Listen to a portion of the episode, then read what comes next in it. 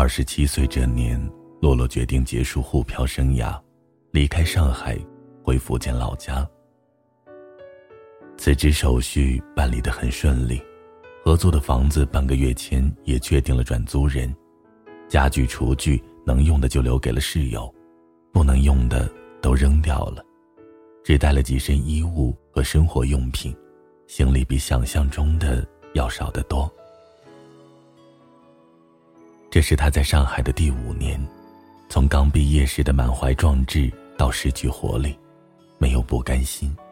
不是没试过像打了鸡血一样奋斗，尽管已经拿到月薪两万，这个在很多人看起来已经很高的工资，他还是明白在寸土寸金的上海难以立足。回闽南老家，不管是换工作还是考公务员，总之不要待在上海了。这个想法在二十六岁以后就不断的冒出来，洛洛一次次的把他压下去。还是在得知前男友结婚以后，崩塌了。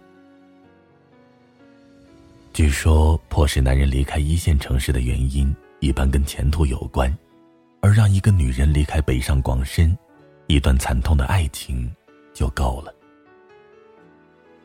洛洛的感情确实有点惨，交往了两年的男朋友，第一次带她去家里见父母，就被泼了冷水。洛洛是个普通二本学历，男友的妈妈便觉得儿子是交大本科复旦硕士，怎么也配得个交大或复旦本科的姑娘才登对。洛洛母亲早些年因为健康原因提前退休，后来开了个茶楼，男友妈妈便问有没有人赌博，还用推荐理财产品的方式套问洛洛有多少存款，而男友的父亲则在一旁沉默。偶尔搭话，总要被妻子打断。洛洛看明白了，这家里男友妈妈说了算。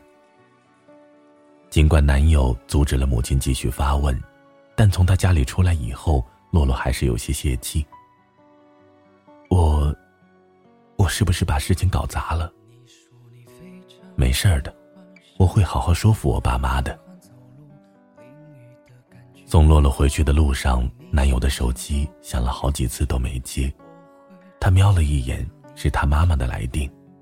洛洛本想劝他接一下，但想到自己还一大堆事情，就算了。那段时间，除了感情问题，他还遇到了职业危机。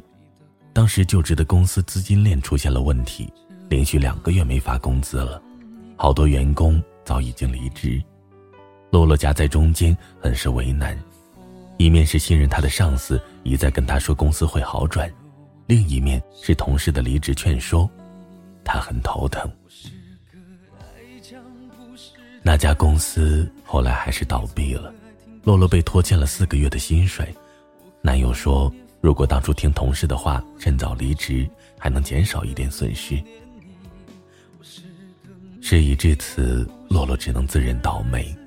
之后是长达近一个月的找工作时间，洛洛面试了十几家公司都没有合适的，最后还是借用了男友同学的内推名额，拿到了第二份工作的 offer。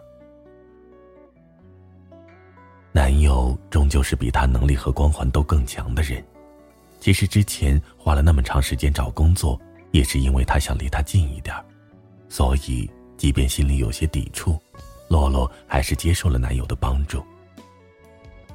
但这件事情很快就被男友妈妈知道了。在公司附近的星巴克，男友妈妈气定神闲的喝着咖啡，寒暄几句便说明了来意：“你和我儿子不合适，听说你现在这份工作还是他同学介绍的。我觉得一个连工作都不能自己搞定的姑娘，不太适合娶回我们家。”如果说上次见面还有迂回的余地，那么这次的谈话，洛洛是直接被下了通牒。沉默了一分多钟后，洛洛回复：“好，我会认真考虑的。”洛洛还是分手了，不是一时冲动，是思考了一个礼拜的结果。不只是男友母亲的原因，还有一点，洛洛觉得她感觉不到他的爱了。她想起当初男友是怎么被自己吸引的，口齿伶俐、活泼开朗、年轻漂亮，以及一点点尚未完全失去的学生气。现在呢，随着年龄的增加，她离这些特质也越来越远。她还喜欢现在的自己吗？洛洛不确定。两个人就这样好聚好散，男生还许诺，如果一年后我们两个人还都单身，希望可以重新在一起。洛洛知道那不过是他为了让他少一点伤心难过才说的谎话，但还是点了点头。三个月之前，洛洛在朋友圈突然看到前男友晒的结婚照，当时她还在加班。趁着泡咖啡的时间刷了一下朋友圈，没想到会刷出前任的动态。他已经很久没有更新了，上一次还是去年冬天的圣诞节。分手后，他们就断了联系，虽然联系方式都没有删，但都很默契，没有再联系彼此。又记得去年七夕，前男友还发朋友圈自称单身狗。只过了不到一年，便把证都领了。洛洛曾在来福士广场看到过前男友一次，他牵着妻子的手走下楼梯，说话的时候眼角弯弯，脸上露出浅浅的酒窝。他应该很喜欢那个姑娘。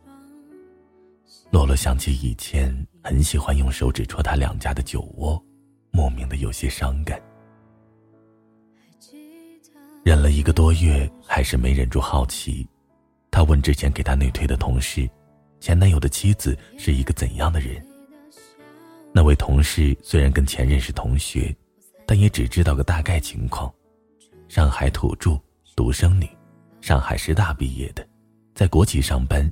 结婚的时候，女方家里出了一套房的首付。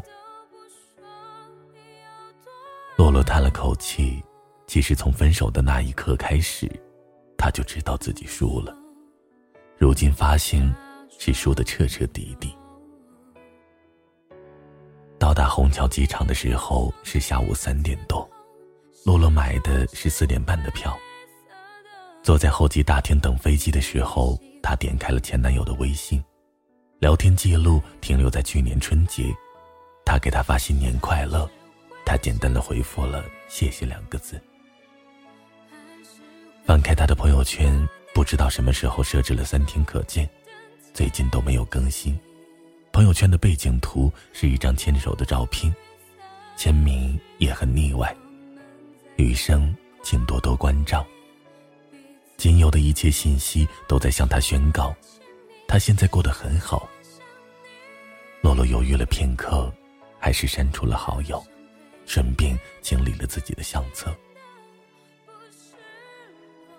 飞机起飞的时候，他松了一口气，谈不上开心还是难过，就好像这一切都跟他无关了。那场关于青春和爱情的美梦，在飞机的轰鸣声中清醒破碎。晚安，失眠的各位。